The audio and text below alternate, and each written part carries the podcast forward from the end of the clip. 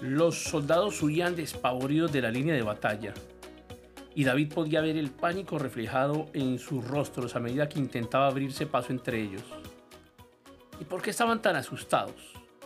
Es posible que los escuchara repetir aterrados una y otra vez la misma palabra, el nombre de un guerrero, y allí estaba él, de pie en el valle, con actitud desafiante, el hombre más gigantesco que David había visto jamás, Goliat.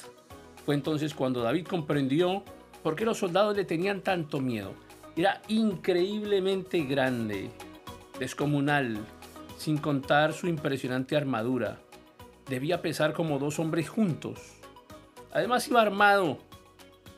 Era un soldado muy fuerte y experimentado. Goliat lanzó un reto. Usted imagínese el eco de su atronadora voz resonando por todo el valle al desafiar al ejército de Israel y a su rey Saúl. Goliat propuso que un israelita luchara contra él y así poner fin a la guerra. Y los israelitas se acobardaron. El rey Saúl se acobardó. David se enteró de que ya llevaban más de un mes así. Los dos ejércitos, el filisteo y el israelita, estaban estancados, mientras Goliat repetía su desafío día tras día. Y David se indignó. Qué humillación ver muertos de miedo al rey y a los hermanos y al ejército. Para él este pagano no solo estaba avergonzando al ejército de Israel, sino que estaba insultando al Dios de Israel, a Jehová. Pero que podía ser un joven como David. ¿Y cómo nos beneficia hoy su ejemplo de fe?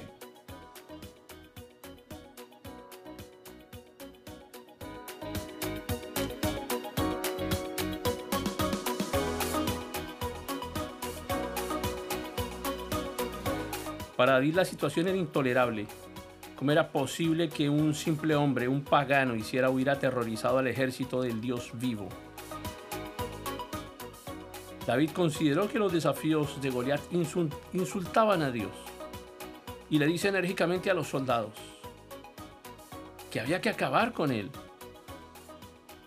Y su hermano mayor Eliab no tardó en enterarse de lo que estaba diciendo David, lo reprendió con dureza y lo acusó de haber ido solo a curiosear y a ver cómo iba la batalla, pero replicó, ¿qué he hecho yo ahora? Y agregó que solo estaba hablando con los soldados. Y siguió con firmeza hablando de que era necesario derribar a Goliat. Las palabras llegan hasta Saúl, quien dice tú no puedes ir contra ese filisteo para pelear con él porque solo eres un muchacho y él es un hombre de guerra desde joven. David le contó a Saúl cómo había matado a un león y a un oso. Y no estaba presumiendo en absoluto. David sabía a quién le debía sus hazañas. Y él mismo lo reconoce. Dios me libró de la garra del león y de la garra del oso. Él es a quien él es quien me libra de la mano de este filisteo. El Señor te entregará a tu enemigo en tus manos. El Señor te protege. El Señor es quien pelea por ti. El Señor es quien hace la guerra por ti. Pero debemos movernos. David no había recibido entrenamiento militar. No estaba acostumbrado a llevar una armadura y mucho menos la de Saúl. Esa armadura que le ofrecieron. Entonces se la quitó y se va simplemente con su traje de pastor de ovejas lleva su callado, una bolsa colgada en el hombro y una onda. Parece poca cosa, pero es un arma muy efectiva. Sale listo para el combate. Imagínese orando con fervor al descender al lecho seco del río. Toma cinco piedras pequeñas y se va corriendo al frente de batalla. Y el contrincante lo desprecia Y la respuesta de David sigue siendo hasta el día de hoy una poderosa declaración de fe.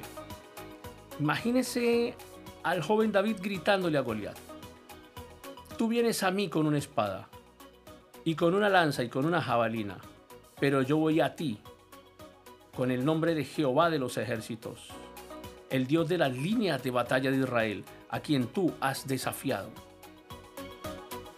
Sin fe es imposible agradar a Dios.